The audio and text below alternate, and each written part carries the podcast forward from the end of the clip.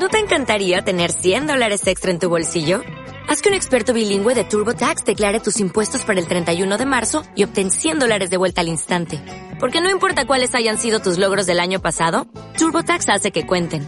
Obtén 100 dólares de vuelta y tus impuestos con 100% de precisión. Solo con Intuit TurboTax. Debes declarar para el 31 de marzo. Crédito solo aplicable al costo de la presentación federal con TurboTax Full Service. Oferta sujeta a cambios o cancelación en cualquier momento.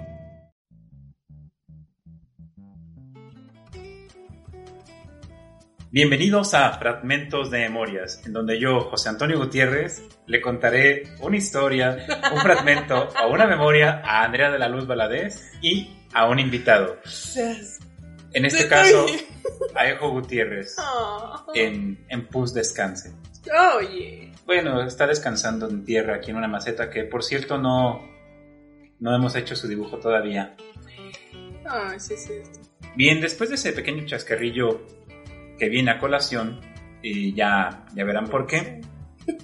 Ya verán por qué. El día de hoy tenemos un, bueno, es un programa especial básicamente dividido en tres cosas. Los saludos del mes, por llamarlo de esa manera. Número dos, ponernos al tanto. ¿Qué ha ocurrido? ¿Qué hemos hecho? ¿Qué falta por hacer? Etcétera, etcétera.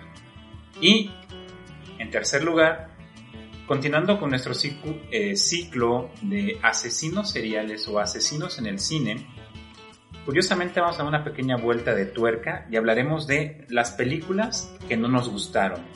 Hablando de dos películas en particular, una, La Asesina, una película china cuyo nombre original desconozco porque parece que no hay suficiente información en internet acerca de ella, al menos en donde consulté. Y número dos, quizás una producción inesperada eh, de Michael Haneke. Inesperada que la mencionemos en este, en este programa y en este contexto de películas que no nos gustaron.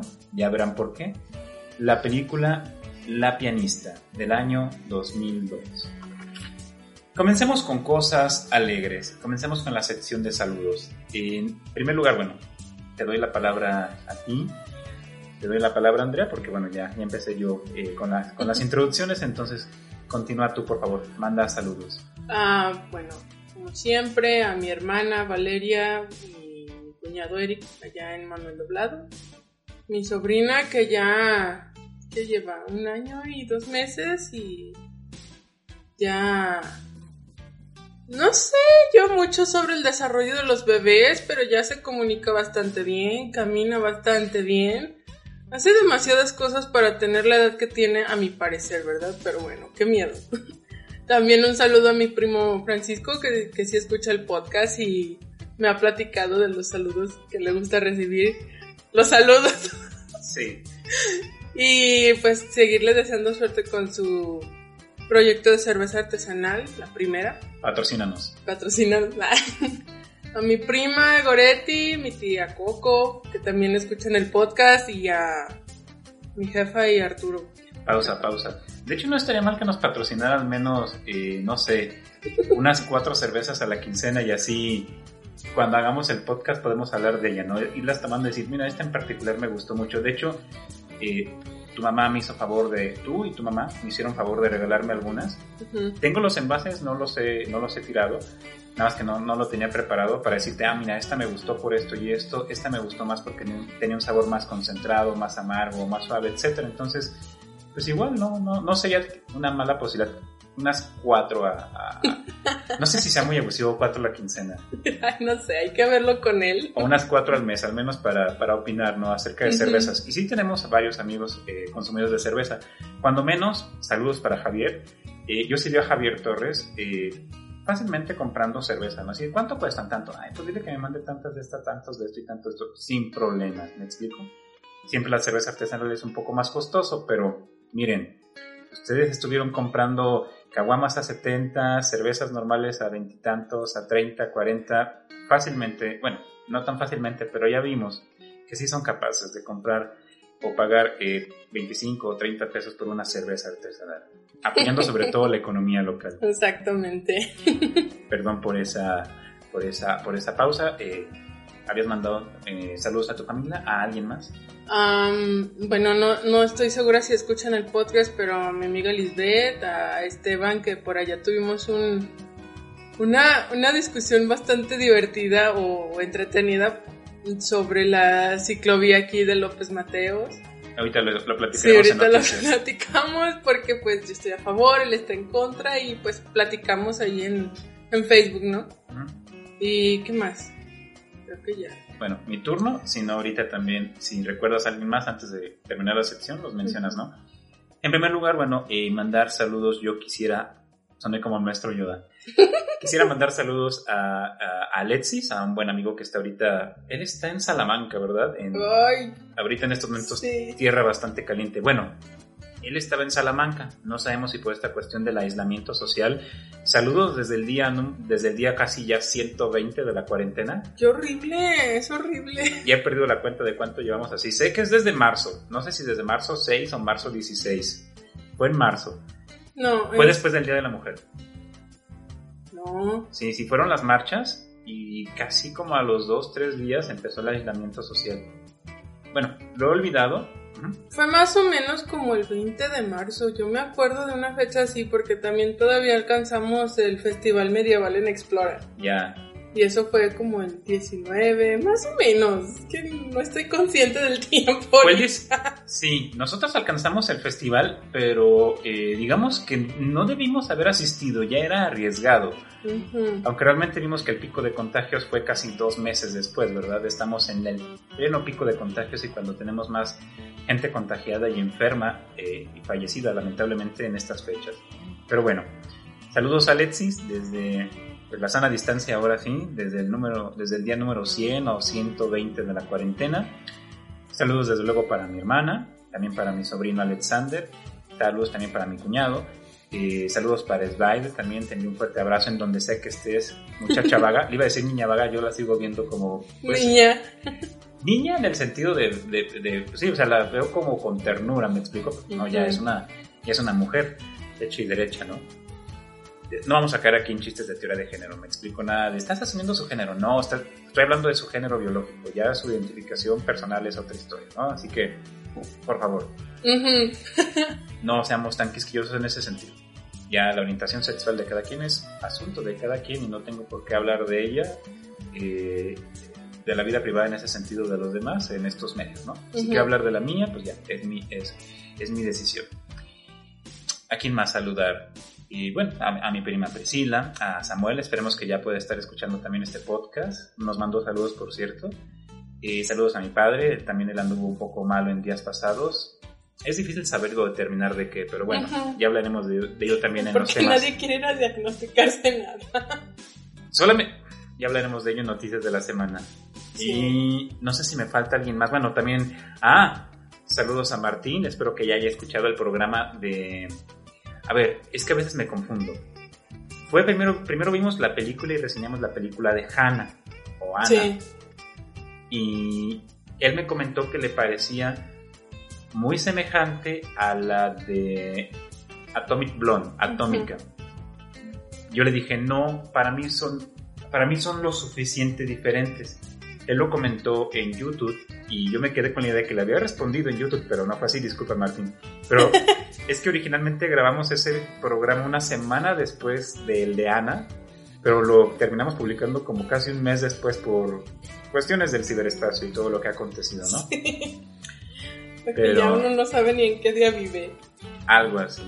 Pero bueno, sí, eh, sí, espero que haya quedado respondida eh, nuestra, bueno, a tu pregunta o más bien comentario de por qué me parecía a mí lo suficientemente diferente Ana de Atomic Blonde, ¿no? Ujú. Que de hecho la película de Ana bebe bastante eh, de la película a su vez de Nikita, que es del mismo, del mismo director, que yo ando con los problemas de confundir directores. Creo que es Luc Besson, podría equivocarme, disculpen. No me, no me crucifiquen por equivocarme con los directores. Hay un par simplemente que, eh, que hay un par que recuerdo constantemente. Muchos sus nombres a veces de repente, uff, tengo disnomia y se me van. Saludos también, por cierto, para Pedro Antonio. Espero que esté escuchando estos programas. Este en particular, por cierto, porque él recomendó la película de la pianista. Imagínate, me la recomendó para mis alumnos de que yo quería eh, que ellos vieran una película en la que quedara de manifiesto el desarrollo de personajes. Por cierto, también saludos en este mismo tenor para Claudio Moreno y eh, para Omar Alcalá, que también me hicieron alguna serie de recomendaciones. Y para Paco Loza, que me lo encontré el otro día en la ciclovía, por cierto. No lo reconocí porque él como ciudadano responsable pues traía su careta literalmente la careta, la que es de... ¿De qué material es? Es un acrilato, ¿verdad? Pero no sé. ¿Un apreno o...? No, no, no, la careta, la de plástico transparente. Ah, es acetato, creo. Traía su mascareta de acetato y además traía su cubrebocas, ¿no? Eh, entonces no, no lo reconocí difícilmente. Y bueno, también si de repente me olvido de alguien, disculpen, ya eh, los estaré saludando en el siguiente programa alguien que te, te, olvidara saludar ahorita que hayas recordado? No, creo que no. ¿A tu hermano Arturo? Ya lo saludé. Ya. A Yolis también. Eh, híjole, los cumpleaños. Recientemente fue cumpleaños de Cristina García Rojas, la psicóloga. Saludos para ella. Este sí, eh, bueno, no sé si lo escuche, le voy a pedir que se lo, se lo comparta, pero quiero mandar eh, un saludo muy afectuoso y cálido, o lo olvidé en su momento, lo siento mucho.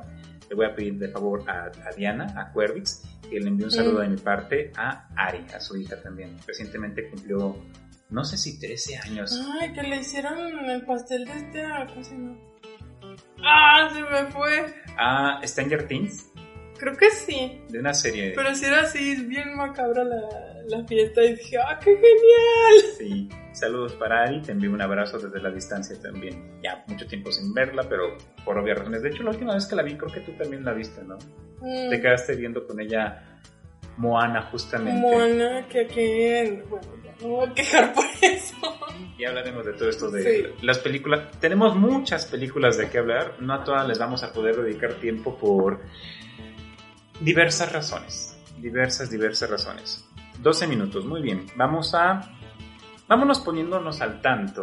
¿Qué hemos hecho? ¿Qué hemos visto? ¿Qué nos ha parecido? Y yo creo que va a ser una y una porque tenemos mucho de qué hablar al respecto.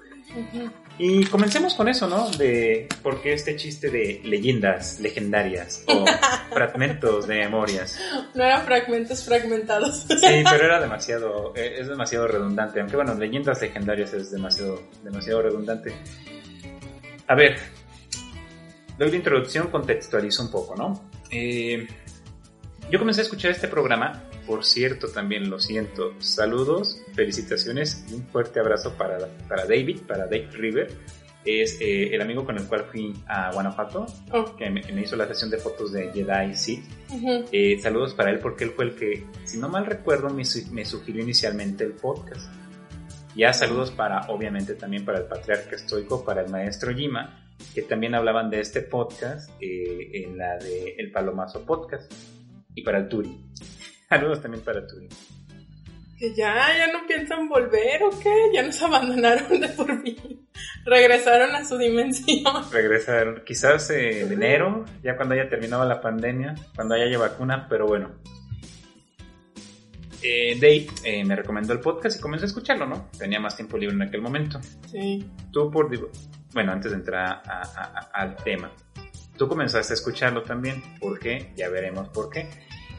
Hice este chiste porque pues me llama mucho la atención finalmente la dinámica que tienen eh, este José Antonio Badía y este Lolo, Eduardo, y su invitado. Me llama la atención desde el primer lugar por ciertas similitudes. Similitudes, es decir, cercanías, ¿no? Claro que José Antonio está bien cabrón con su dislexia. Yo tengo disnomia, tiene dislexia.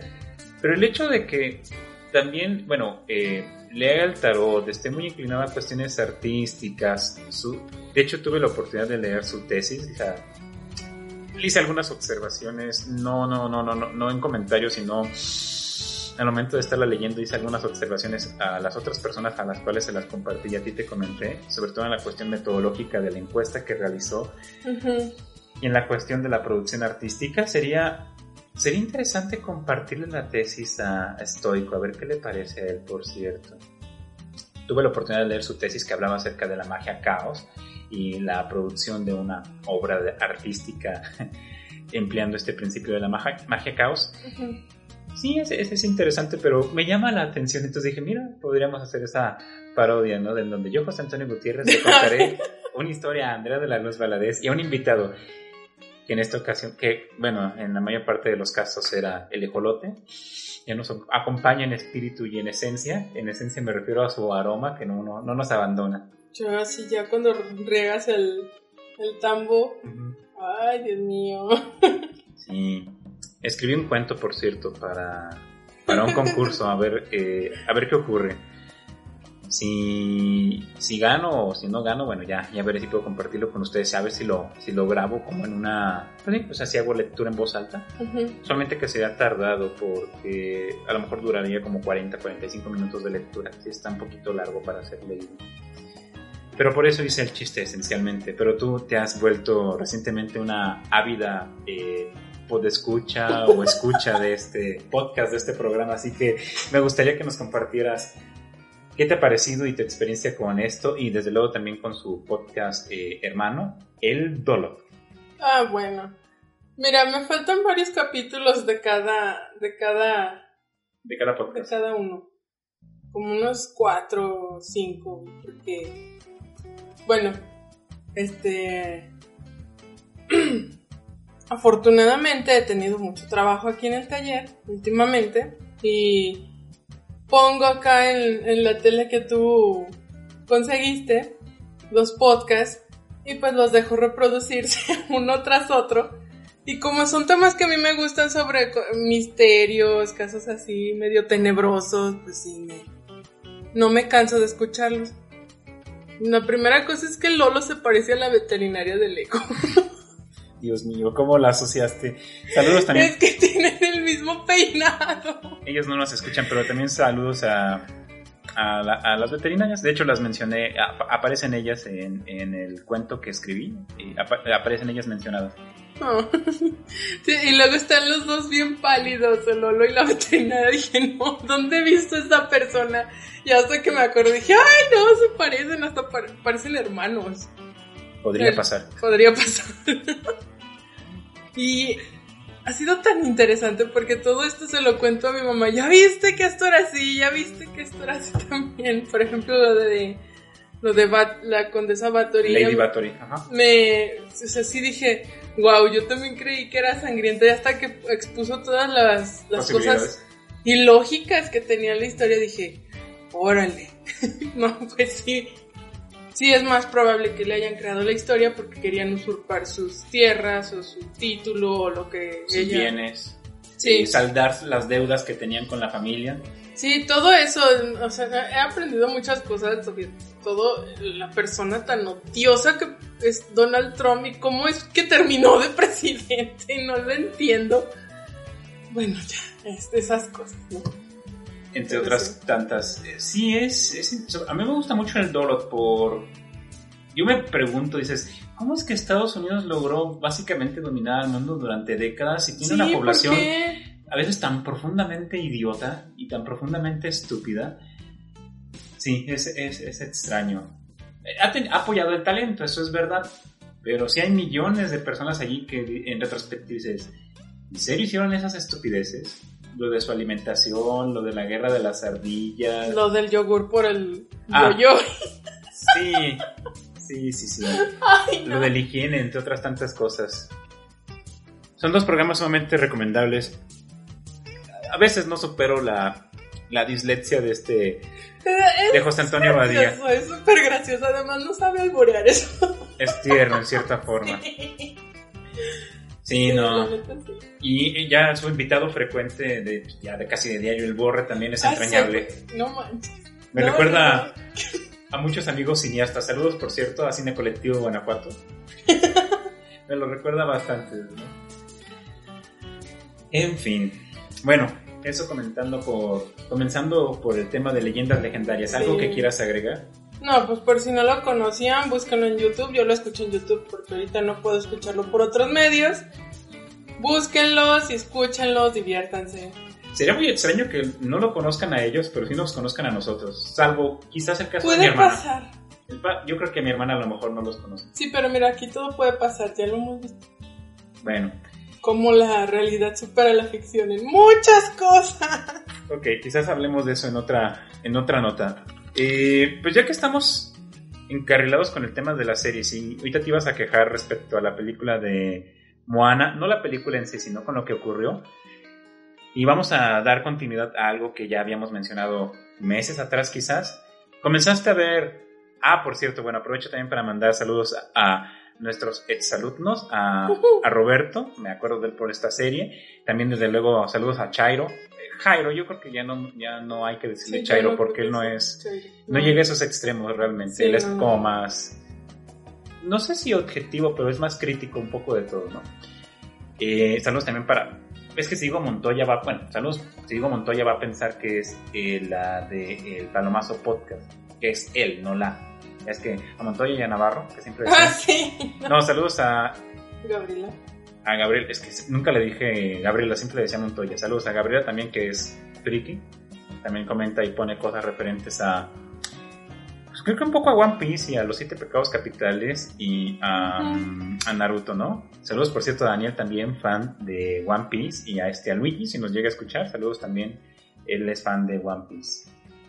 Bueno, pero tú has comenzado a ver a Naruto Sí, ya terminé la primera temporada. Y ya entiendes cosas como qué es el Chidori, ya entiendes cosas, por ejemplo, qué es el Jutsu de Sombras Sí. y la muerte de mil años o mil años de muerte o como sea que lo hayan Oye, traducido. había visto hace mucho con mi primo Miguel, pero no los capítulos seguidos, así me acordaba de varias cosas. Gracias a Claro Video que de alguna manera nos patrocina, Sí.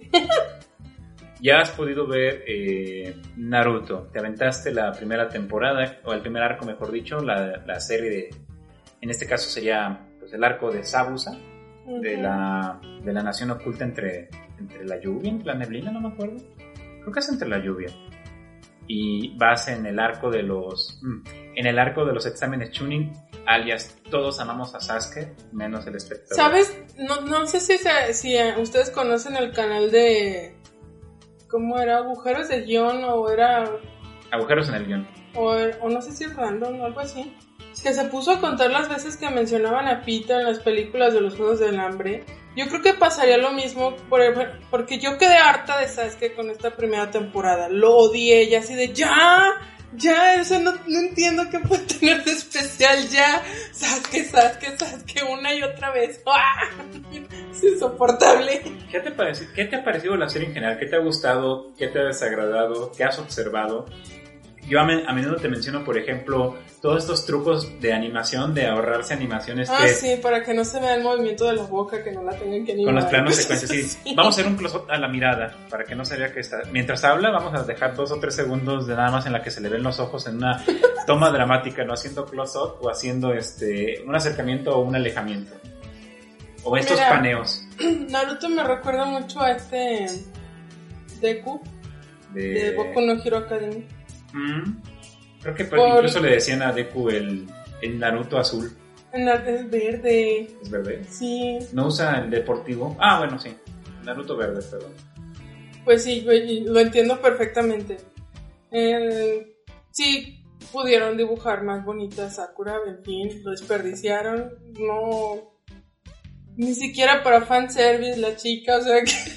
No, no le el chiste, no hace nada. Bueno, no, definitivamente eh, Sakura no es el fanservice de esta serie, pero ya veremos después que donde sí se les pasó la mano en el fanservice fue con Hinata. Ok. Lo cual es raro porque finalmente es un es un es un ay, es un shonen, es una historia para jóvenes, no está enfocada en el fanservice. Ujú, Sí, pero Aunque One Piece lo es y sí, Es One Piece están No, no ponen a, a Sakura a hacer nada. Hasta parece, parece, yo no estoy diciendo que sea así, a lo mejor sí, a lo mejor no, parece machismo porque, bueno, es la chica, ¿no? Como que los protagonistas son los hombres. ¿no? Sí, sí es muy inútil la verdad esta Sakura en la mayor parte del tiempo. Si le pudieran poner algo más emocionante a sus habilidades, qué sé yo, ¿no? No, no solamente pelearse con la otra rubia de, ay, o sea, es que yo te lo voy a ganar, ¿no? Esto es que es mío, y así de, ay, ¿por qué? ¿Por qué? En fin, Ok, eh, ¿qué cosas te han gustado?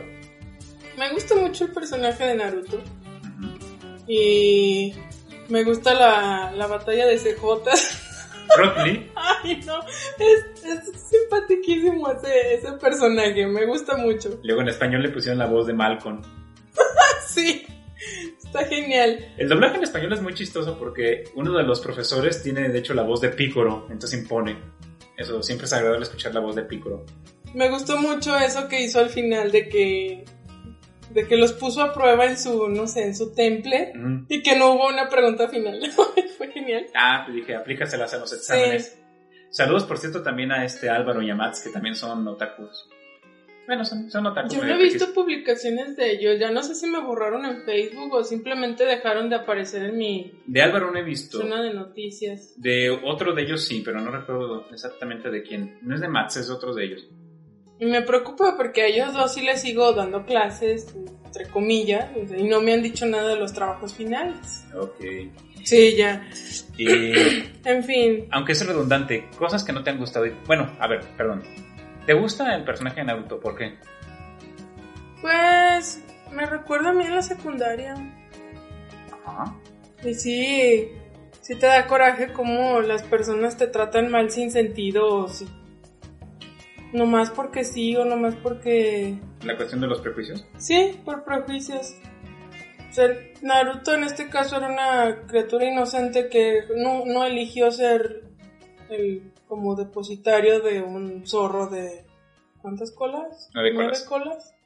O sea, ¿el qué rayos iba a saber de eso? Y toda la gente, ay, es que se lo merece, que no... No manches, ¿cómo se va a merecer eso? No hizo nada. Bueno, te falta ver todavía bastante para Sí, ya sé, estoy y- en la primera temporada, pero... Comprender y visualizar, no, más que comprender, es para visualizar muchas cosas que hasta cierta forma el autor va corrigiendo a lo largo de la serie.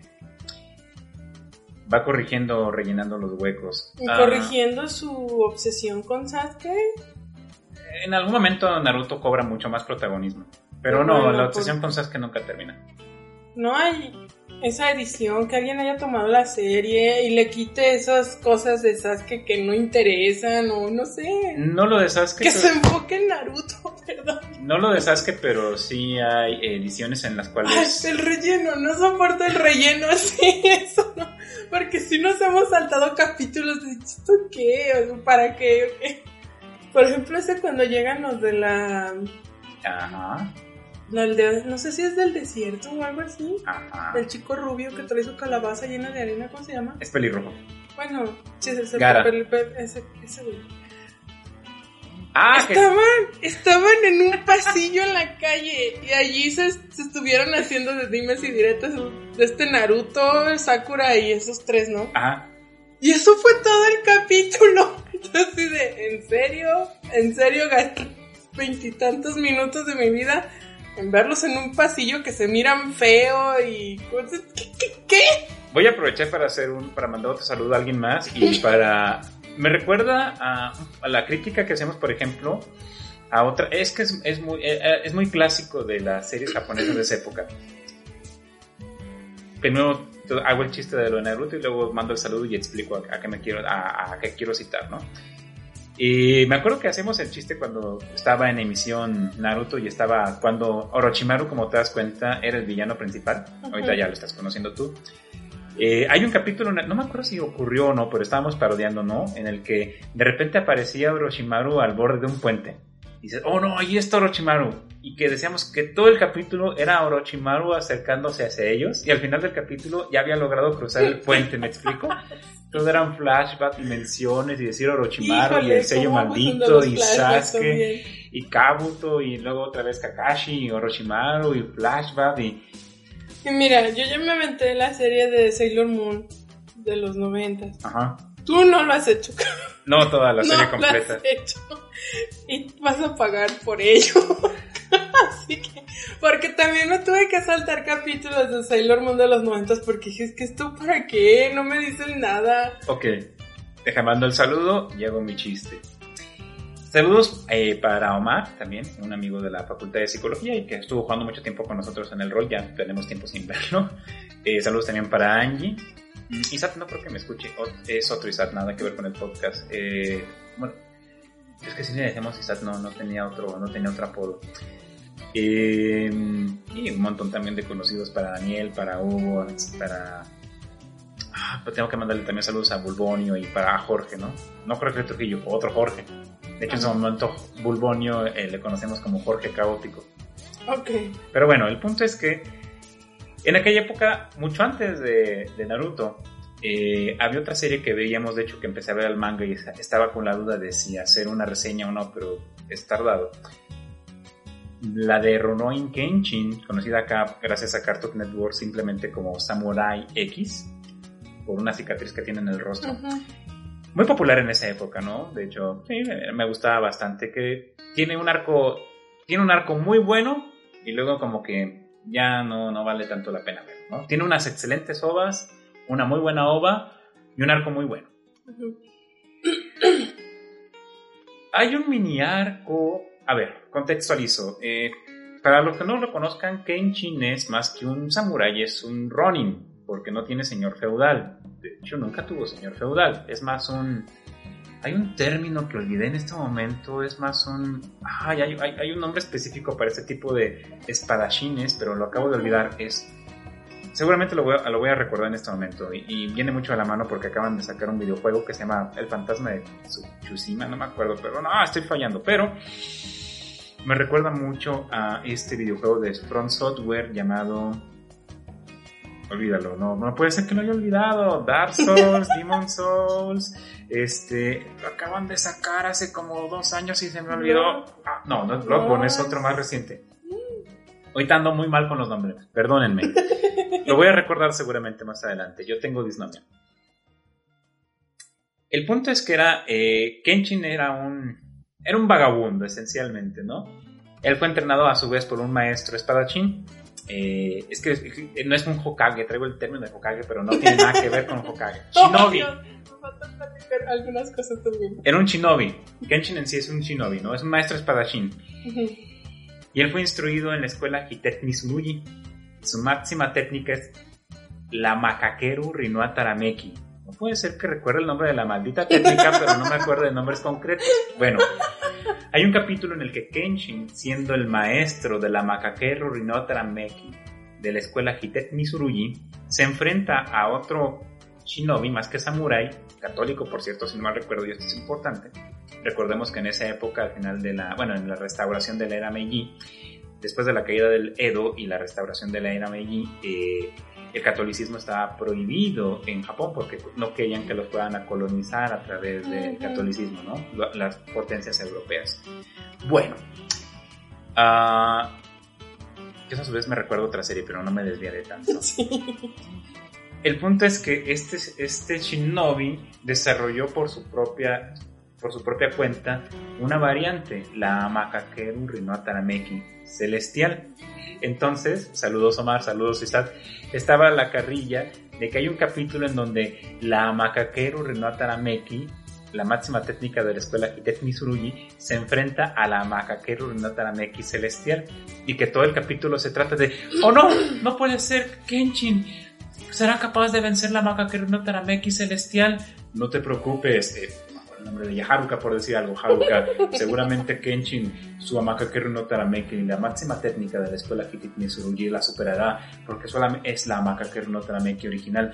Y luego el, el machavito dicen, pero tengo, Aoshi se llamaba, Aoshi dice, pero tengo dudas. No, no era Aoshi, era un, era un, era un rival de Kenshin Aoshi. Bueno, otra vez, pero tengo dudas de si acaso la Amaka Keru no Tarameki celestial será capaz de, derrotar a la Amaka Keru no Tarameki, dado que Kenshin se, se rehúsa a matar. No había considerado eso, tiene razón, quizás la Makakeru no Tarameki celestial como una técnica asesina pueda vencer a la Makakeru no Tarameki ah, de Kenshin. Sí, sí la creo. Sí, quizás sería bueno buscar ese capítulo, pero quemaban mucho tiempo hablando de las técnicas y tú, ya, maldita sea, agárrense a... ya, agárrense espadazos. Y que a lo mejor nada más se resolvía con un cruce de espadas, el típico, ¿no? Y que de uno de ellos cae. Me recuerdo otra serie llamada Connie Chan, pero ya lo veremos en su momento cuando aparece el mero mero y se enfrenta al mero mero versión Pacífico o Atlántico. El mero mero del Pacífico contra el mero mero del Atlántico. Pero sí, así de esta manera llenaban de relleno Naruto y... Ahorita me acordé, ahorita que dijiste... es que me acordé de lo que decía el Hokage aquí. No sé cómo sea en la traducción allá. Si movieron algo. Hirusain. Ya. que los exámenes, ¿cómo se llaman? Chunin. eran para saciar, en pocas palabras, saciar la sed de sangre de las aldeas porque luego podían entrar en, en guerras innecesarias. Y yo sí de, me estás diciendo que los Juegos del Hambre se robaron su primicia de ese capítulo de Naruto. Como ya hemos visto que pasa con otras películas como este Wally de, De Disney. de Disney. Se lo, Y Ergo Proxy. lo sacó de Ergo Proxy, o bueno, esa es nuestra teoría. O el Rey León de Kimball Rey Sí, Blanco. exacto. Sí, no, ese fue muchísimo más descarado. Bueno, pero sí, eso estaba viendo. Pero y otra es- cosa que también a es que es fan del ramen. Y así de, ¡ah! Espérame, yo no he visto Juegos del Hambre. Juegos del Hambre es un Battle Royale en donde se supone que todos se asesinan entre ellos, ¿no? Es que hubo una guerra. No, no, pero es un Battle Royale, ¿no? En donde se asesinan Sí. entre ellos. Entonces, sí deben de, o sea, sí deben de, de, historias japonesas porque eso a su vez está basado en una película que se llama Battle Royale en el que justamente arrojan un grupo de adolescentes a una isla y es mátense entre ustedes. Bueno, pero es que acá vinieron de unos libros que no sé de dónde también sacó la escritora, el escritor, no sé qué es. Que sí, esas, hubo una gran guerra y para que ya no vuelva a haber guerras otra vez y se calmen sus sed de sangre, cada distrito tiene que enviar dos güeyes a que se maten y solamente un distrito va a ganar. Sí, pero creo que... Sí, la- esta película japonesa eh, eh, de Battle Royale es muchísimo más vieja que Juegos del Hambre. Y Bueno, es pues de, a lo incluso, mejor de ahí sacaron los libros. es incluso mucho más vieja que eh, Naruto. Entonces, sí, el, el concepto, de hecho el concepto de Battle Royale de ahí viene, si no me recuerdo, de esa película. Que luego está en los videojuegos, tanto en Fortnite como en todos esos, que es eso, de mátense entre todos hasta que no bueno, quede pues, vivo. Sí, ya es difícil sacar algo súper original que nunca se haya hecho en la vida. mm, Es complicado. Sí, bastante. Más en esta época de reciclaje. Uy, y más en diseño de modas, ¿yo qué puedo decir ahí? En ese sentido, de lo poco que agradezco de la pandemia, bueno, agradezco algunas cosas irónicamente de la pandemia. Una de ellas es que detuvo la producción de Disney en el cine. Gracias. Ya me hace falta una pausa de Disney. Lo último que vimos de ellos fue, no fue Frozen 2, fue Spider-Man. Homecoming, no, lejos de No. casa. Sí fue, sí fue producción, ¿no? Fue Frozen 2. ¿Qué dices? Esto me recuerda demasiado a Korra. Y me recuerda demasiado al Avatar. Sí. Incómodamente demasiado. Sí. Bueno, eso es de lo poco que En fin, agradezco. Yo sí quería ver Mulan. Ah, cierto, así nos la... Había muchas que queríamos ver, Wonder Woman 1984, la segunda temporada del Witcher, pero mira, ¡Ah! Henry Cavill piensa en nosotros y ha estado constantemente en memes y presente en diferentes cosas. Definitivo. Ay, iba a decir otra cosa y se me fue. Todo nuestro amor y cariño para Henry Cavill. Mm. Oh, Ay, Dios mío. Ah, bueno, eso en cuanto a... Entonces, hasta ahora lo que llevas de Naruto, ¿te ha gustado?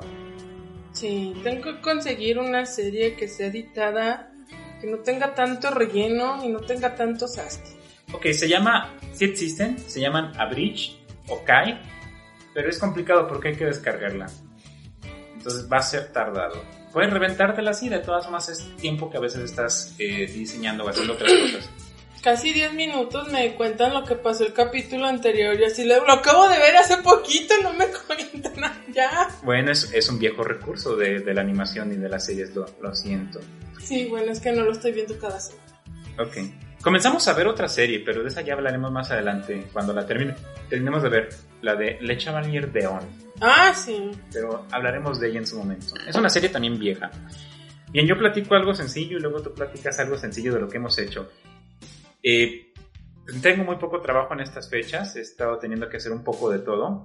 Y de, lo- de los pocos gustos que me he podido dar es que hace como un mes más o menos del dinero que me sobró de mi quincena, me pude comprar una tortuga ninja bien chidori de juguete. Que me costó 50 pesotes. La verdad sí está. Bueno, aquí la pongo frente a Andrea para que ella también se lo describa. Me costó. No, no te la lleves. Me costó ¿Cuál tortuga? ¿De qué tortuga hablas? 50, 50 pesos, que es el equivalente como a 2 dólares o 2 Los euros. soñaste. O sea que es un... No, tengo fotos hasta de ella. Regresa y mi tortuga ninja. es Donatello. ¿Te gusta describirla para los, para los escuchas? Pues yo creo que tiene así la altura de una mano, más o menos. Tiene un color verde no muy llamativo, pero tiene una sonrisa torcida así de jajaja, te voy a matar. un color verde opaco. Le falta una pizza aquí. Bueno, no- está basada, creo que, bueno, está basada en los en, en, en, en la serie de televisión de los 90 y a su vez en el, el tipo de colorimetrías de los cómics, porque ahí sí eran más oscuras. Y además en su caparazón se le puede colocar la... El bo. El bo. ¡Qué bonito! Igual a ver si le tomo fotos y las, chu- las subo. La chubo. Las subo de alguna Se te manera. Está pegando No, nomás. lo de Badía. Está maldiciendo de órale por burlarse Por de mí. estarlo escuchando tanto ya se te pegó. Sí, me di este pequeño gusto. La vi en un bazar. Como ahorita hay muchos bazares, bueno, noticias, supongamos, de la cuarentena. Ya ni siquiera es cuarentena, ya son casi cuatro meses. Ya va a ser noticias del semestre de aislamiento social. Ay, sí. Y pues hemos visto, yo he visto al menos en la calle muchos negocios que han cerrado. Sobre Muchos todo locales que antes tenían cosas. de Ya es hora, comida. se renta, se renta, se renta. entonces, En uno de ellos había una librería, creo, se puso un bazar, oh, una tienda de ropa. Ahora es un Ujú. bazar que venden juguetes. He visto florerías. eh, aquí cerca se puso en donde antes creo que era, un- no me acuerdo si arreglaban, no, leía en el tarot. Irónicamente leía en el tarot, no pegó. y ahora tienen un taller de diseño y costura. Es, es chistoso porque es justamente lo que aquí es. Yo, evidentemente, leo el tarot, porque no es algo que me guste mucho. Y yo tengo mi taller. Sí, nada más que, pues el costo de renta de ese local es equivalente a lo que pagamos de renta aquí, eh, pero por toda la casa, me explico. Ujú. Sí, es, es bastante muy, es bastante más costoso ese, ese localito. Lo que, lo que a mí me preocupa de que, de que sea un taller es que, y, a- y aparte de que son puras mujeres, obviamente no se ha erradicado como quisiéramos el machismo, Mm, es que les van a regatear. Sí. Oye, Y eso es bien fastidioso porque ah, como le gusta a todo el mundo regatear y así de, ¿por qué no lo haces tú para que veas el trabajo que cuesta? dos preguntas. Uno, en perspectiva, el- ese taller tiene como el tamaño de esta habitación, ¿verdad? Sí, Ah, vaya. Y número dos, cierto que lo mencionas, entonces me, est- me estás diciendo, suena sarcástico, no, en serio, no lo había considerado. considerado. Eh, es que yo no las veo como costureras, las veo como un taller de costura y diseño, ¿me explico?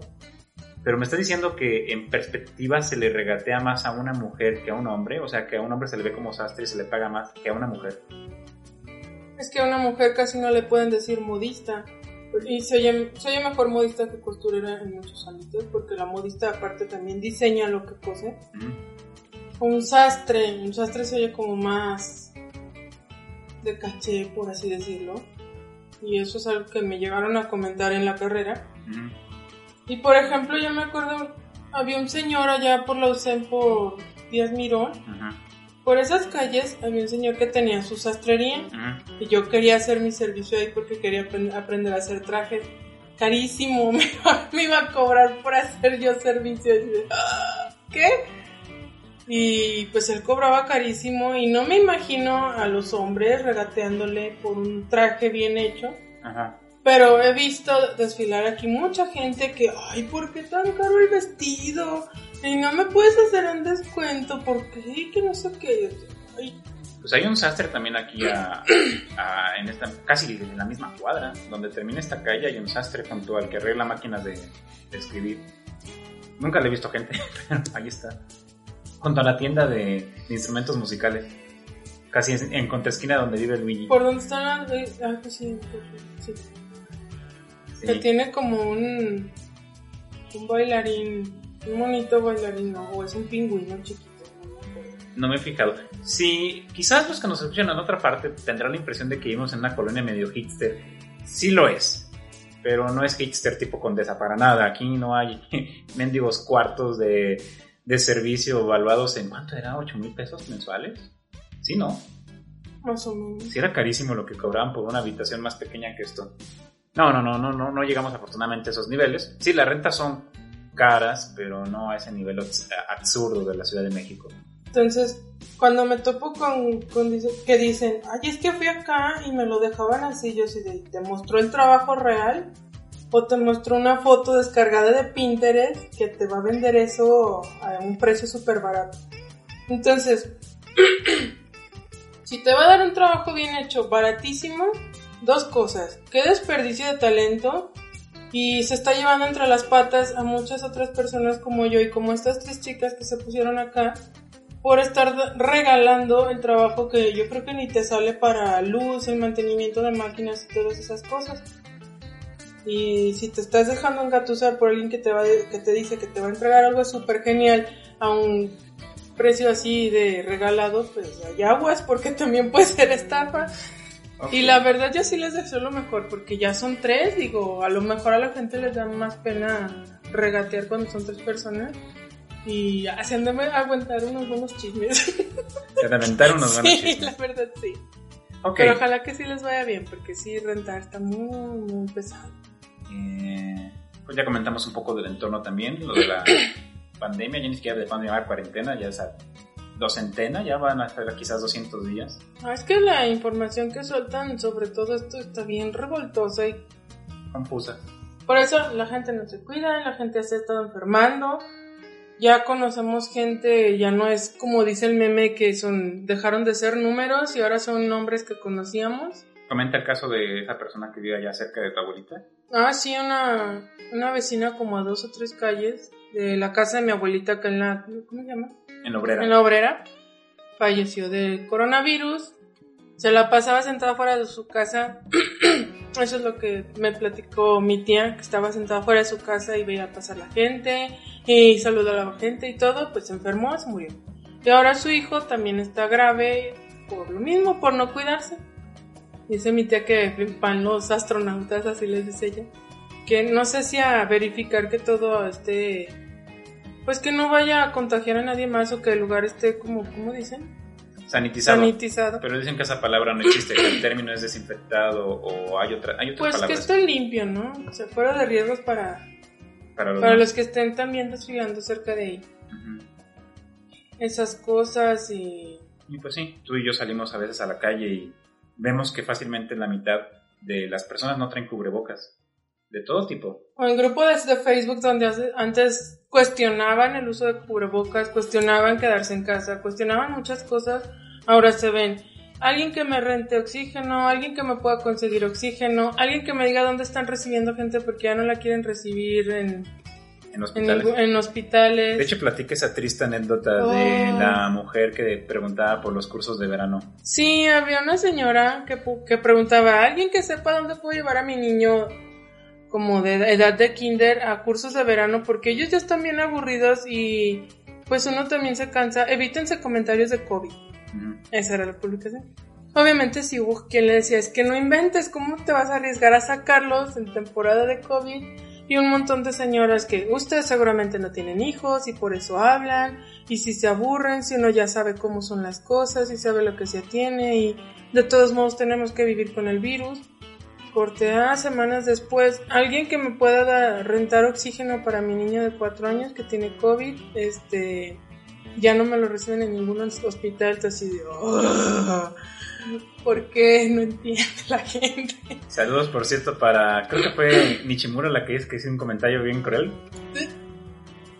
Sí, es que es de humor negro y yo ya no supe cómo reaccionar porque también lo vi en la en la en el muro de Hannah Bonilla, soy su fan. Saludos para Hanna. Sí. Para Elena también. y por ella fue que me enteré de, de esto del- de, los- de un grupo donde ella y yo estamos también. Ujú.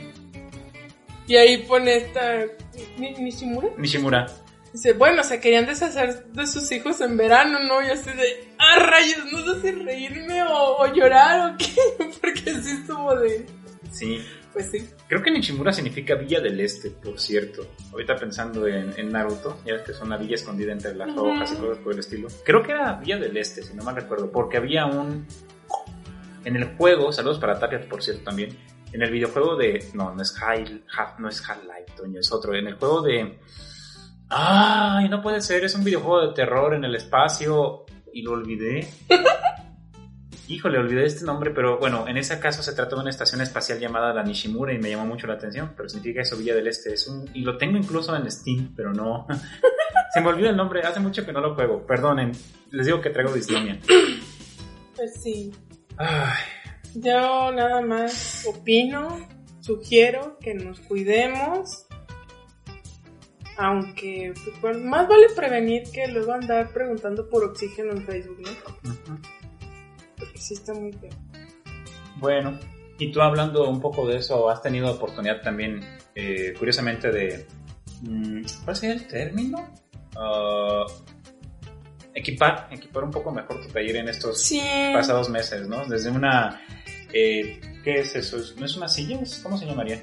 Pues sí, es una silla ergonómica. Bastante más cómoda para trabajar. Sí, porque estar sentada todo el día trae consecuencias bastante. Ay, no, horribles. Y, el, taladro, y afortunado, desafortunadamente, te presté temporalmente la pantalla, pero ha coincidido con el hecho de que tu celular Huawei decidió pasar a mejor vida. Decidió, no sé, que se le inflara la batería porque cables revueltos de cargadores, etcétera. En fin, de un día para otro, de un día para otro, literal, vi que se había inflado la batería y dije, no, capaz que me suelta ahí sus químicos raros de la batería y luego salen chispas o algo pasa y pues no, ya ahorita estoy con uno, Prestado. uno prestado de reserva que pues a veces me carga el, el Uber, a veces me carga Facebook sin, sin apagarse. Si lo dejo caer con violencia sobre la mesa o ¿Por qué lo dejas caer? no con lo esto dejo sobre la caer con violencia, pero hay gente que llega y ya nomás lo pone en la mesa así y pues a veces cae más fuerte de lo que uno querría. Se apaga. Si, me- si lo meto a la bolsa rudamente, se apaga. Si quiero abrir Pinterest, se apaga. Entonces, es como un milenio. Se Oye. ofende de todo. Tú y yo somos millennials. Sí, pero tú sabes a qué clase de milenio me refiero. Ah, ok. A la generación de cristal. Eh, No me queda claro cuál es la generación de cristal, pero entiendo. Digamos esa subrama, esa subrama de los millennials que se ofende de todo, que quiere cancelar un montón de cosas. ¿Qué se iba a can- Ah, Animaniacs, ¿no? Que querían cancelar Ay, Animaniacs. Dios mío. No me acuerdo qué tanto sale de que cancelen esto porque es ofensivo, o cancelen esto porque... o cancelen el... Eh, Me acordé que quieren cancelar, por ejemplo, un, un disco de Molotov de, de donde jugarán las niñas por ser profundamente machista, violento, agresivo y... Eso es, pues dices, pues sí, eso era el estilo de Molotov en su época. Y ya, ya que vimos, por ejemplo, eso no lo había escuchado, tú escuchaste el programa en el cual hablan acerca de Paco, Sta- Paco Stanley. Ay, no. Una fichita también, ¿no? Híjole.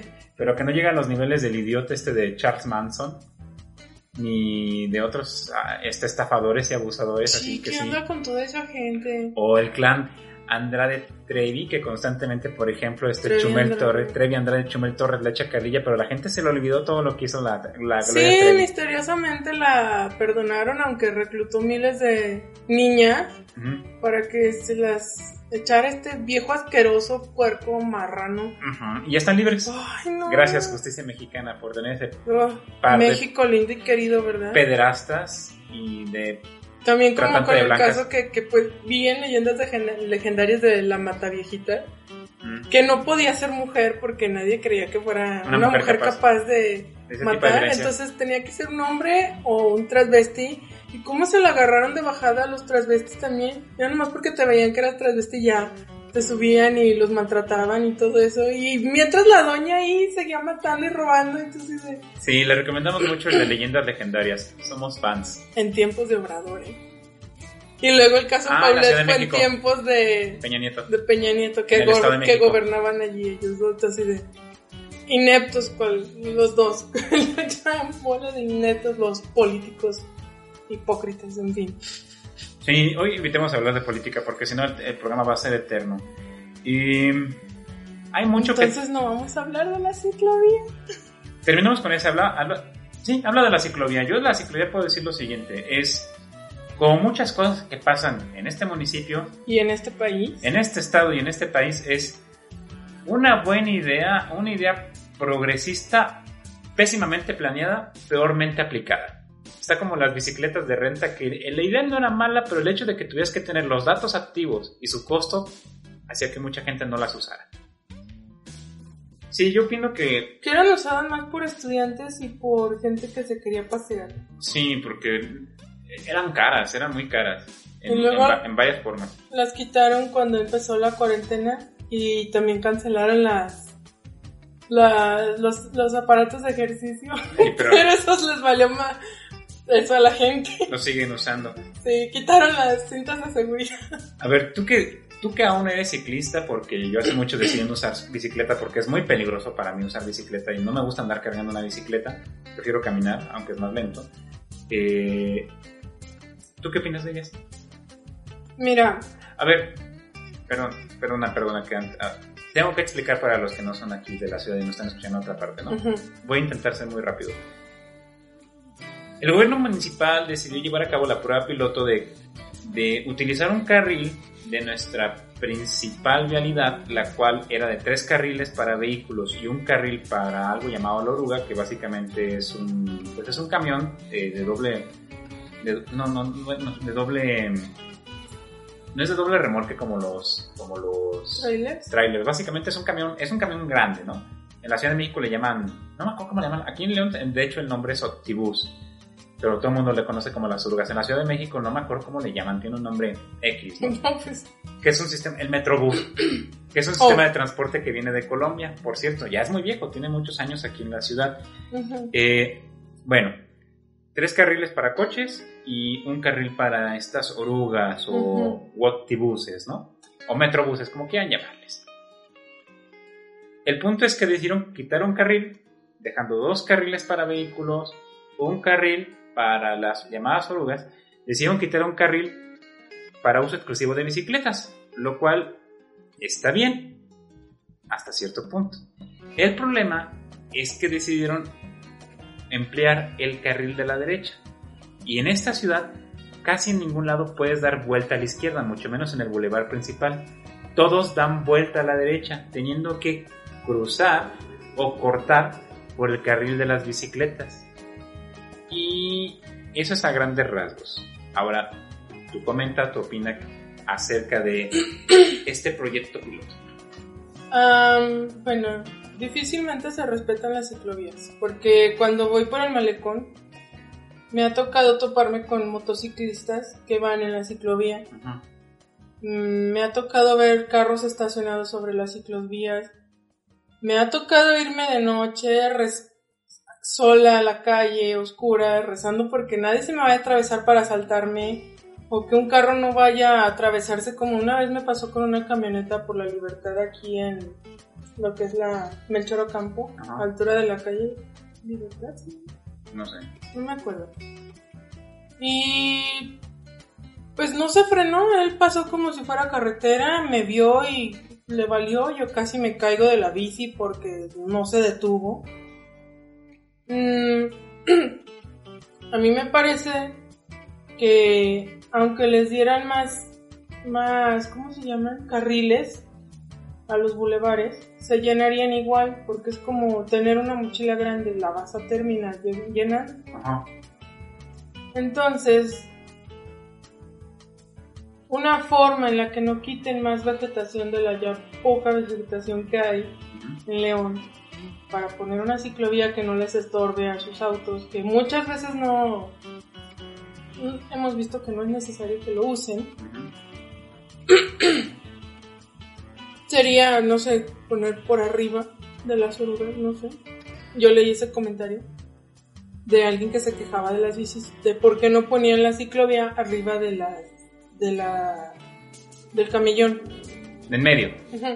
Ok. Esa fue una idea, yo me quedé así de, what? Eso lo han hecho. Es que hay varios bulevares en donde sí, la ciclovía va por en medio. Pero en particular este, el Adolfo López Mateos, es muy complicado. eh. Sí, sí, es muy Es que ten- el, el problema de Jorge Trujillo, ¿no? Tendrías que volver a hacer casi todo. Y de todos modos se quejarían. Esa es otra cosa. Otra cosa es que, según las cosas, los estudios que publicó aquí la página del municipio y todo, es que solo el 30% de los viajes en vehículo particular, bueno, sí, solo el 30% de los viajes son en vehículo particular. Todo el 70% del restante es o a pie o en los camiones. Ujú. Y ya así de, órale. O sea que no son la mayoría los que usan carro No. sino son de hecho la minoría. Y yo me pregunto cuántos realmente les es necesario, súper necesario el auto para trasladarse. Bueno, Que no sea porque me dio flojera caminar cinco cuadras o porque no sé. Se me hizo tarde porque no planeé con tiempo. Exactamente, que no pongo el despertador, me levanto cuando suena mi despertador, cosas así. Y yo, me parece buena idea porque en un bulevar la calle no está tan sola como lo está la Melchor Ocampo, que ahí es donde están también preferencia del ciclista, justo por donde pasa el camión, que también se va súper pegadito a la banqueta y te así, me va a aplastar. O que de todos modos les valen los topes que pusieron para reducir la velocidad y que no se vayan a llevar al ciclista por allá. Se cruzan, o sea, se van por el medio. También me toca ver, en el malecón me ha tocado, o sea, yo detenerme porque veo que un ciclista viene en sentido contrario y así de, no, muévete tú, yo soy la que voy bien, ¿no? Que sí digo también, no manchen, o sea, ayúdense ustedes también, ayú- ayúdenos a todos los ciclistas. Y en un bulevar no correría tantos riesgos de ser asaltada porque voy en una calle solitaria y oscura, que quién sabe quién me va a salir de las esquinas o me vaya a perseguir una moto X, ¿no? Yo lo veo bien. Nunca me ha gustado manejar. Yo no puedo decir que, que me está afectando. No sé, yo a mí también me parece que la gente siempre se va a quejar de todo. Se haga o no se haga una planeación. Ujú. Se haya... No sé, es que nunca le vas a dar gusto a la gente. Y a mí el, el- los carriles se me van a figurar como eso. ¿Ya viste lo del... En la Ciudad de México, DF, como sea, que hicieron el, Segundo piso. el segundo piso y se llenó igual. O sea, se sigue llenando. Entre más espacio les des a los carros, se van a seguir llenando de más carros. Sí. Entonces eso es lo que digo, bueno, y si intentaran los que no es necesario el auto, bajarse del auto y, no sé, conseguirse una bici y que vean cómo se sienten más felices yendo en bici, se divierten, qué sé yo, ¿no? Ese podría ser un buen tema para tesis hablando de aquella maestría. Eh, por ejemplo, cómo desarrollar, un- o, sí, cómo desarrollar una campaña para eh, modificar eh, los hábitos de traslado o los, los, hábi- los hábitos viales de la población, ¿no? Ujú. Eh, la bicicleta, el transporte público, compartir vehículo. No te digo que eh, taxis o transporte privado, porque luego ese es un problema también, ¿no? Sí. Sería un tema interesante y además, este, como dicen, transversal porque implica las autoridades, las empresas, la población, etcétera, etcétera, ¿no? Y, y yo, te digo, yo no estoy en contra de que usen el auto, yo solo digo, si no es necesario, pues no lo uses. Porque yo me acuerdo que hemos movido tú y yo mesas, sillones, cosas así súper gromosas que pudimos hacerlo entre dos personas a pie, hasta subiendo acá Al santuario. al santuario Y bajando. con un sillón. O sea, para mí fue divertido y pues era un sillón de dos espacios, no era pesado. Yo creo que No lo sé, no, no, no sé cuántas personas tengan ese gusto por caminar o por la bici, por qué le tienen tanto, no sé, como cruz cruz a la bici o... creo que tenemos que hacer un programa especial acerca de esto porque es un tema extenso. Tengo mucho que decir, pero Sí, no, no, no, no, pues es, es un programa fácilmente, ¿no? Y sería interesante incluso invitar a alguien más que pueda darnos otra, otra perspectiva también. A mí mis alumnos alguna vez me explicaron, o sea, sí me queda claro que hay gente que lo necesita. ujú, Por ejemplo, mi hermana, por muchísimas Pues sí. razones, ¿no? Simplemente de seguridad. Mi hermana es facilísimo que alguien la, la intente asaltar, pero facilísimo. Segundo, por el niño, por cuestiones de cuidado, cuestiones de evitar, por ejemplo, contagios y demás, ¿no? claro. Las distancias que ella recorre, o sea, mi hermana, por ejemplo, a donde hace eh, eh, la despensa, ella no va a llegar, me explico, a pie. Y en bicicleta, olvídalo, es súper peligroso, es más con Alexander, con inquieto que es. Es muy diferente a mi situación en la que yo hago la despensa aquí a 5 o 6 cuadras. Y en donde a mí es... La única vez que me han intentado... Bueno, son pocas las veces que me han intentado asaltar. Una en bicicleta, por cierto, y andando en bicicleta. Pero a mí en general es rarísimo que alguien me intente asaltar. Por, Es que tú pareces guardia de seguridad con todo tu atuendo. lo cual con, eh, implica grandes ventajas. ¿no? O sea, si Sí. alguien ve en la calle y a mí dices, me, me mienta la madre, me dice, por dentro se me enoja hasta conmigo, ¿no? Me ve a mí y ve a alguien como mi hermana, pues obviamente va a ir sobre mi hermana.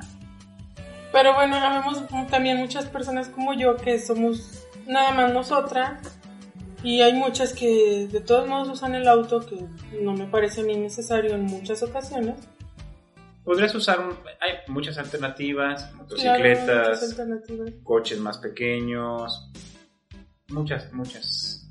Hay opciones, pero bueno, Ujú. es un tema muy extenso y no lo vamos a, a abarcar aquí, curiosamente. Y a pesar de que León eh, tiene una larga tradición como eh, ciudad, pueblo bicicletero, o sea, aquí la bicicleta se ha usado durante mucho tiempo. Y, ¿Y cuántas veces nos ha tocado ver que en Uber Eats viene en bici el, ch- el chavo el- la persona en cuestión? Sí, Entonces, ¡ay, no inventes! Todo eso se va a aventar en bici. o nuestros alumnos también. Ujú. No, de hecho, si te platicaba yo de los recorridos que me aventaba cuando andaba en bicicleta, básicamente de la salida a San Pancho hasta eh, Misión de San José, yo me lo aventé en bicicleta.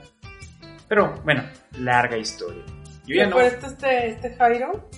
Se fue muchas veces en bici o en patines ahí a la escuela. Eso me lo platicaba él. Lo llegamos a ver en, en patines, Ajá. Y, y este Oscar y Francisco, el bici, la panadera. pero ellos son, ellos eh, son, son hombres eh, con mucha capacidad de defenderse físicamente. Jairo entrenaba boxeo. Este eh, Oscar y Francisco estaban en forma, hacían ejercicio. Me explico, o sea, son gente con capacidad de defensa. Imagínate, por ejemplo, Pero si toda la vida vas a estar en un auto acumulando esa panza. que Ah. no, no, soy- no lo estoy diciendo por eso, pero imagínate, por ejemplo, eh, alguien como Lorena o alguien como esta... Pues que varios de mis alumnos, de hecho, sí las llegaron a agredir o a asaltar cuando estábamos en, cuando estaban acá cerca de, de la Gardenia, justamente, ¿me Ujú. explico? O sea, sí, lamentablemente, eh, todavía la cuestión de género pesa bastante. Bueno, en fin, en fin. Te digo, es un tema muy extenso también. que sería interesante, sería interesante desarrollar, pero en un programa aparte. No, y sería un programa también largo. Sí, Ah, sería interesante ver a quién podemos invitar, ¿no? Desde la perspectiva del automovilista. Por ejemplo, a tu hermano. Bueno, tú te la vives en coche. Ah, sí. Pero es que mi hermano lo mandan a Silao y a Guanajuato también. Sí, ahí es por una cuestión de trabajo. Bueno, Sí. Pedro Antonio sería, sería interesante también su perspectiva. Él es ciclista, pero también está el coche por el niño, tu esposa. Sí. Sí, digamos que nos falta empatía y intentar verlo desde la perspectiva del otro, ¿no? También. La cuestión de las vías alternas, etcétera. Yo, por ejemplo, se le decía, mira, tú agradece que yo ande en bici, porque yo al andar en bici o andar en pie soy un coche menos que no te está estorbando ni en el estacionamiento ni en el bulevar.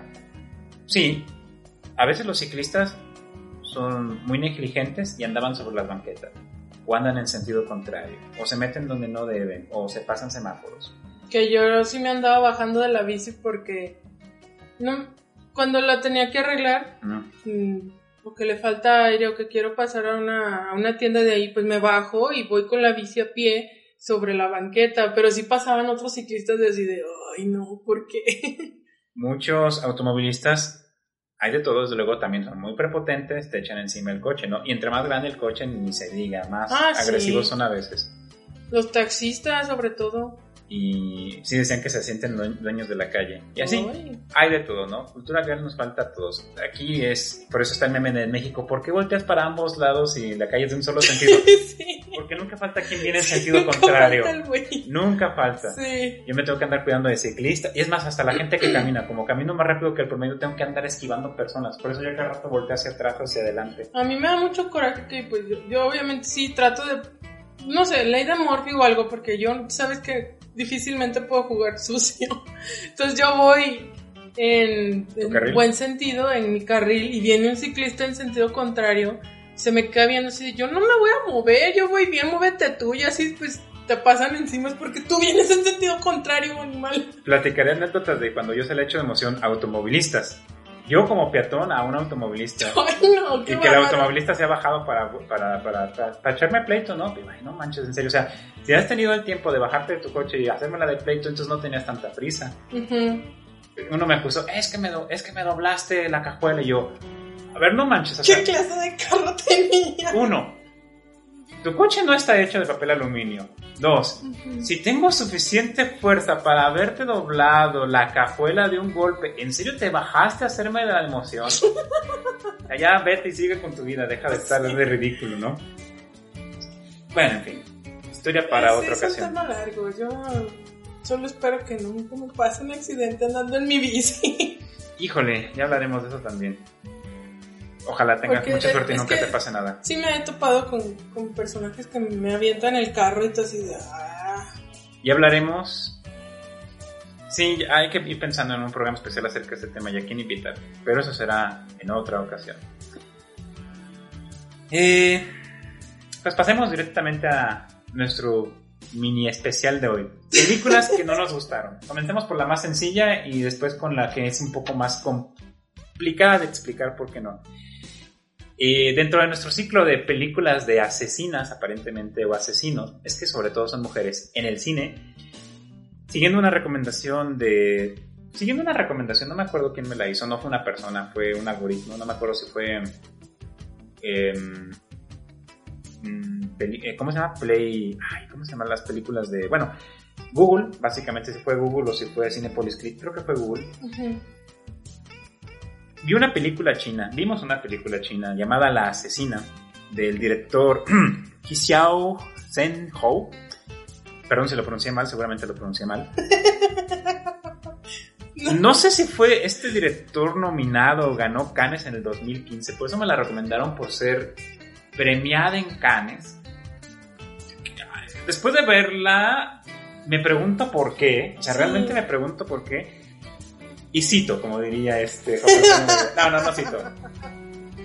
Esta película nos sitúa en China a finales del siglo VIII, en la cual Nie Guiñan regresa a su casa, a la casa de su familia después de años de exilio, donde ella fue entrenada por una monja que la convirtió en una asesina y básicamente es contratada para que asesine, no contratada, es enviada a que asesine a un señor feudal y es todo lo que recuerdo porque la película es... De la cual ella estaba, del cual ella estaba comprometida. No recuerdo mucho porque la película es aburrida. Híjole. Confusa. Yo ni siquiera me acuerdo de si tiene música. Lenta.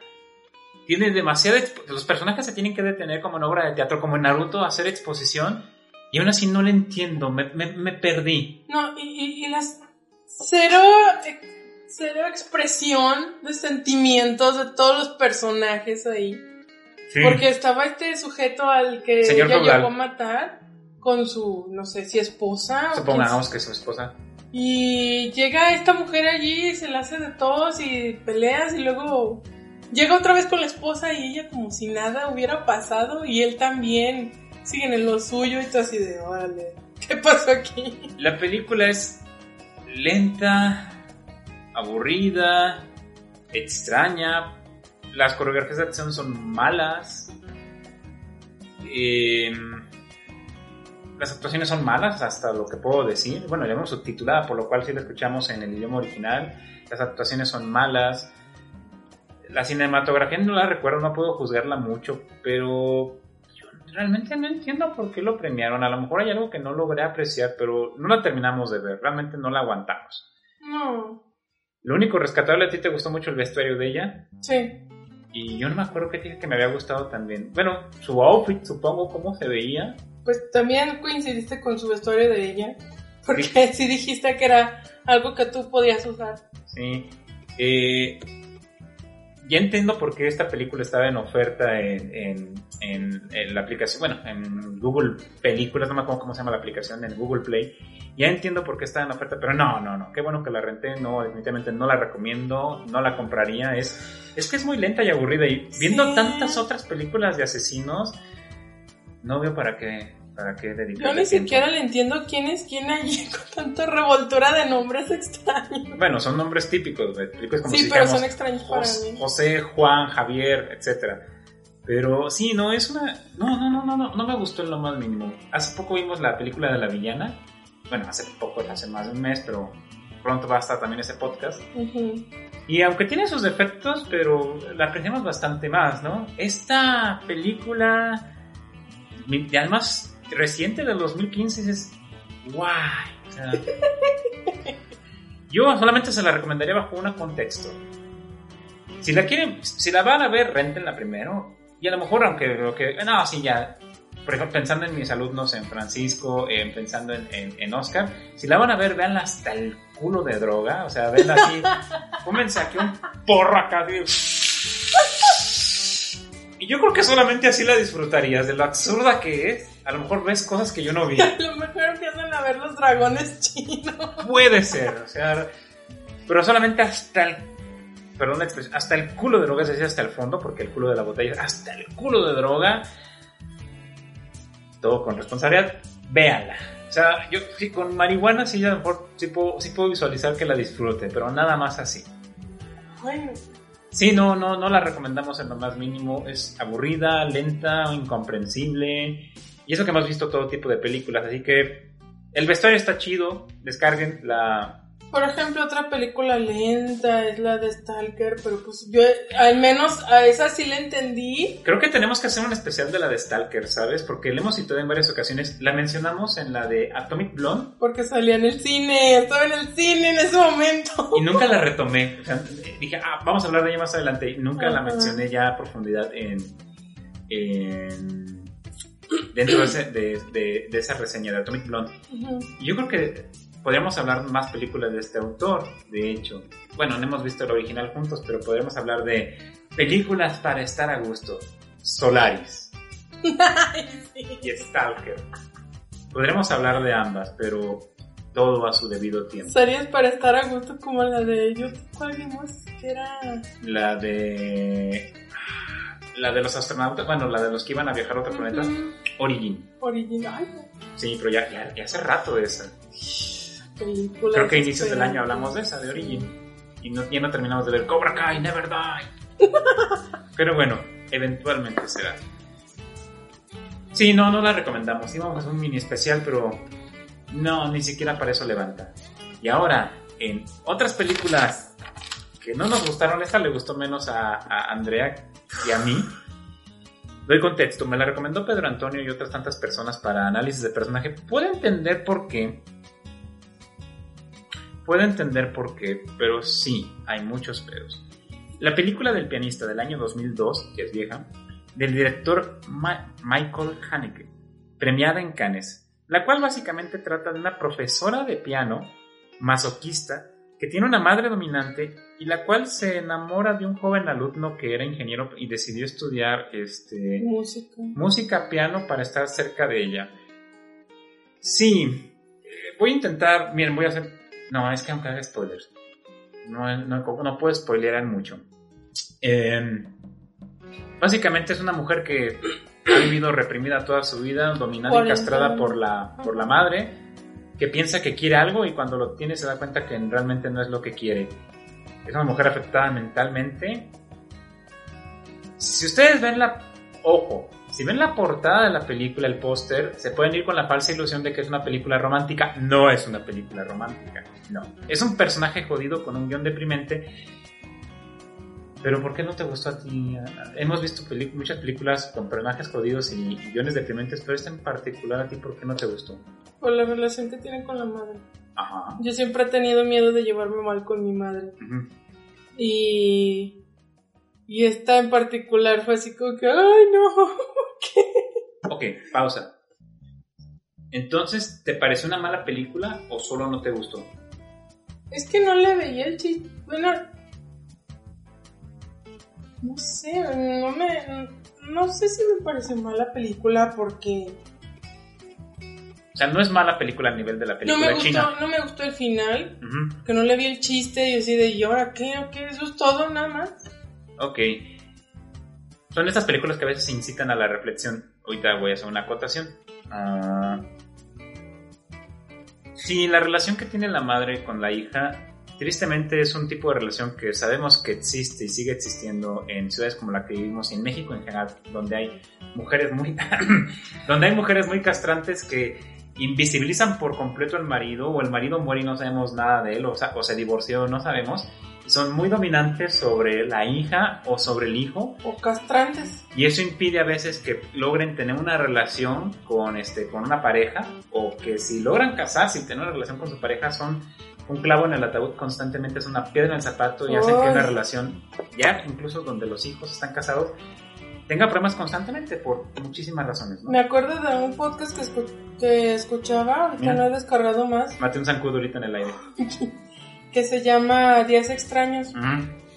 Y ahí sacaban este, la mamá tóxica o algo así, que, bueno, él es de España y dice que ya la mayoría de los divorcios son por causa de la madre, porque está ahí friegue friegue friegue, ya sea con su hija o con su hijo, está ahí como cuchillito de palo, así de, ay, No corta, pero bien que lastima. ajá.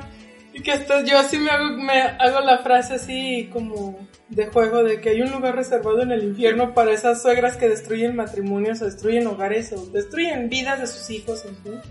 Y luego viendo también a leyendas legendarias como la mayoría de asesinos seriales, o la mayoría de personajes así raros han tenido una madre castrante o una madre ausente o una... Enfermiza que los Sí. golpeaba o violenta o abusiva. que porque la dejó el padre la... no sé, en fin, por La abandonó, nunca estuvo presente. o por la violencia que el padre le ejercía ella, ella se desquitaba con un hijo en particular.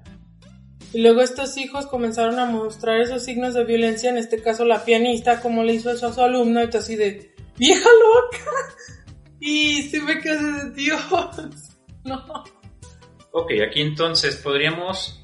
Entiendo la recomendación desde la perspectiva de miren alumnos, de esta manera podemos observar cómo una educación de una madre castrante y dominante, eh, conservadora, puede mm, afectar profundamente la psique y el desarrollo psicosexual, y más bien eh, psicosexual y social de una mujer, porque esta maestra, esta pianista, eh, perdón la expresión, era muy perra en el sentido de que era muy era muy cruel, muy déspota con sus alumnos Sí. e incluso en una escena de celos, sin hacer spoilers, sí hace algo terrible, algo criminal contra una de ellas, ¿no? Sí, no. Y eh, pues es obvio, mira, no, no se compraba ropa nueva y la mamá se la destruía porque ¿cómo vas a usar eso que tiene tan estampados tan coloridos? Qué pecado, que no sé qué. Sí, Dios. Creo que puedo decir entonces que sí es una buena película, pero que a ti no te gustó por determinadas razones y el final no te agradó, pero sí puedo Yo- entender por qué ha sido premiada y por qué podemos decir que es una buena película. Sí, bueno, sí. Pero a mí nun- nunca me va a gustar porque también me acuerdo cuando es que Andrea no te puedes vestir toda de negro porque satánico, porque vas a alejar a las personas de ti, X, ¿no? Y a mí me gustaba vestirme de negro porque tú sabes que me, siempre quise ser espía hasta, hasta que conocí estas historias de mujeres espías que dije, qué bueno que no fui espía. Y yo en todas las películas que vi de espías vestían de negro y luego vi vampiros que eran espías como esta inframu- inframundo, Ah, que era una mezcla rara entre espía y vampira, no sé qué. Y también vestía de negro y me encantaba vestir de negro, pero pues satanismo, ¿no? El pánico satánico. Y luego está eso de que no podían me querían vestir a fuerzas con flores, con colores Con falda rosas. larga. Como ahorita me he visto, ¿no? Más colorida, pero es porque ya me gustan otro tipo de cosas. Ya es tu decisión, ya es, Sí, ya es porque te agrada, no porque te lo ajá. imponen. Entonces en esa, en esa escena que le rompe su ropa porque está muy colorida, yo así de, ay Dios mío, a sus 40 años y todavía le siguen diciendo cómo vestirse, pobre mujer. Es que el problema es que yo creo que a ti te hizo, fue tan chocante y desagradable para ti porque tú conoces a gente que todavía vive eso, ¿no? Que a sus casi 40 años sigue con esa represión sexual o todavía los padres eh, le imponen ciertas cosas, desde la vestimenta o cómo debe educar a los hijos o qué debe hacer o no debe hacer y cómo es que dices, oye hijo o oye hermano, es que ya no tienes 15 años, o sea, ya no tienes 20 años, me explico, ya tienes 30, ya tienes 40, ya corta el cordón que le hablaba a los alumnos de su hija a las 9 porque su hija no había llegado a la, a la casa a sus 40 años, no había llegado a las 9 y empezar a molestar a otra gente por los traumas. Yo de, ay no, qué terrible. No sé, me recuerdan algunas cosas en, en menor medida que yo también viví, que vi que otras personas, amigas, compañeras de la escuela vivían. Dije, ¿qué? ¿Qué rayos? Y yo no supe qué pasó con esas personas o esas amigas que a lo mejor siguen viviendo esas Ok, hasta ahorita, no sé. creo que eso nos permite revalorar la película y digo, "Bueno, puede ser útil yo, por ejemplo, para presentársela a algunos alumnos, desarrollo el personaje o análisis de personaje desde una perspectiva psicológica y social. Pero, y introduzco este pero y no por la película en sí, sino por la sociedad en la que estamos, con el asterisco de que tengo que advertirles, tiene escenas para adultos, ¿eh? Así que, y sí, tiene escenas para adultos que pueden considerarse desagradables, así que, hizo que no son, no son tan frontales, ¿verdad? Sí, no, o sea, Pero tengo que tener cuidado con eso porque hay personas que puedo ofender su sensibilidad y es mejor evitarlo. Tengo que ser cuidadoso. O sea, sí, no, no es una película para, para adolescentes, no, me van a maltratar si les recomiendo esto. Eh, Yo, mm, es una película para adultos si quieren ver cómo la educación de una madre castrante y un padre ausente por diversas razones puede afectar al desarrollo psicosocial y sexual de una mujer. Y lo valioso que puede ser una terapia tre- temprana. Una terapia temprana. Sí, pero no es una película agradable, no es una película No. romántica. Esta no es una película romántica, básicamente. No, no, no esperen ver cosas bonitas. Pero al final entonces es una película que podemos recomendar curiosamente. La de la asesina no. No, esa no, no. con- miren, agarren un churro Mira, de tú dijiste así. películas que no nos gustaron. La del asesino no me gustó, estaba aburrida y no tiene sentido. Esa no me gustó por muchas cosas. Sí, para mí te desagradó, pero no, no estás juzgando que es una mala película. Duerme en la misma cama que su mamá. Entonces, de, Ajá. híjole, yo me imagino en esa situación que a mí me encanta leer o me encanta escuchar música antes de dormir o chismear en Facebook. Y luego tener que compartir con mi mamá, así de, ching, no voy a poder ver, leer, hacer muchas cosas. O a leer, a hablar por teléfono con alguien simplemente, no así Sí, tener no, tu, está, no, tu está muy- intimidad, ¿dónde se queda? Pero bueno, entonces se redime y al final, aunque no te haya gustado porque sí, fue un, cho- un tanto chocante, sí podemos recomendarla como una buena película. Eso es bueno, Eh, me agrada eso, me agrada. Tenemos que hablar en ese momento porque no te gustó esta otra película. ¿Cuál? Hay una película que también vimos. Ah, en eso de por qué no te gustó la de. Ay, fue creo que de Stanley Kubrick, una que es muy celebrada, la de Ojos Bien Cerrados. Con. Este, much- este, este muchacho, sí, claro, ya tiene casi 60 años. Pues es que me parece que no tuvo consecuencias toda la historia. ¿Cómo se Así llama? como que. Como lo que pasa en The Big Bang Theory. Que pasa algo y ya después, como que. Ah, olvídalo, no pasó nada de eso. Sí, con Es, es lo mismo acá, así de. ¿En serio? Tanto drama para su club de orgías y sus amenazas ridículas y que golpearon al tipo que tocaba el piano ahí para que al final. Aquí no pasó nada, tú y yo vamos a. ¡Águila poderosa! Porque así lo dice la Nicole. Quizás en los 90 ¿Y ya? fue muy, fue muy impresionante, pero ahorita dices, no, creo que esto no me, creo que esto no me, no me impresiona, ¿sabes? Es así como, bueno, la Nicole le dice a este Tom Cruise, ¿no? Dice, ¿me hago güey? ¿Te haces güey? Sí, nos hacemos güey. Bueno, vamos. ¡Águila poderosa! Ya. ¿Ya? Nada pasó entonces, no hubo consecuencias, no tuvo sentido la historia. Sí.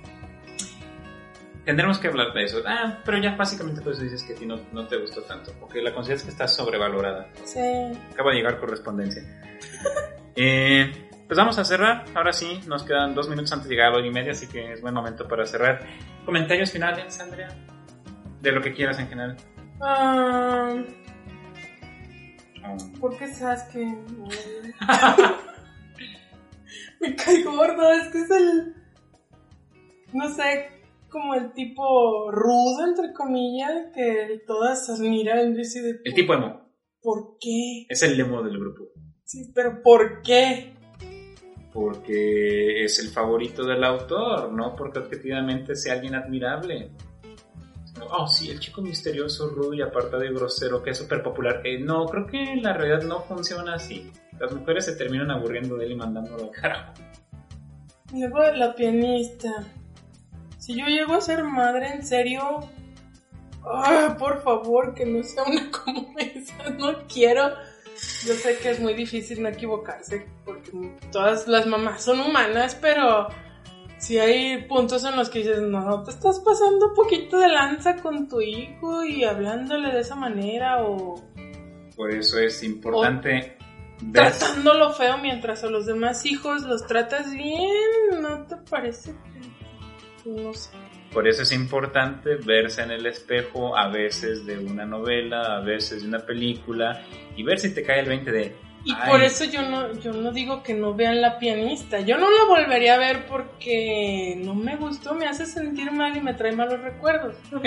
Pero igual la demás gente la puede ver para decir, oye, me identifico con la pianista o con la mamá de la pianista. O hasta con el chavo de. Ok.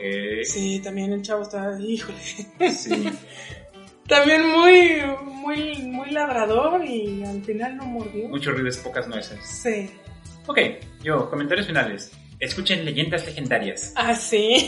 y el dolor. Y ¿qué? si les gustó este programa, compártanlo con sus amigos. Estamos en Spotify, estamos en Google, en Google Podcast, estamos en iBots. En YouTube no están todos los programas, lo, lo, lo siento. Porque están, están empezando con los reclamos de copyright y es complicado eso a veces, ¿no?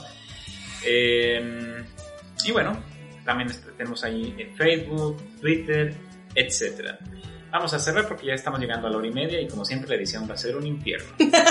bueno, mi nombre es José Antonio Gutiérrez. Yo soy Andrea de la Luz. Que tengan un excelente día y mejores por venir. Hasta pronto. Dios. Bye. ¿Por qué estás que? ¿Por qué estás?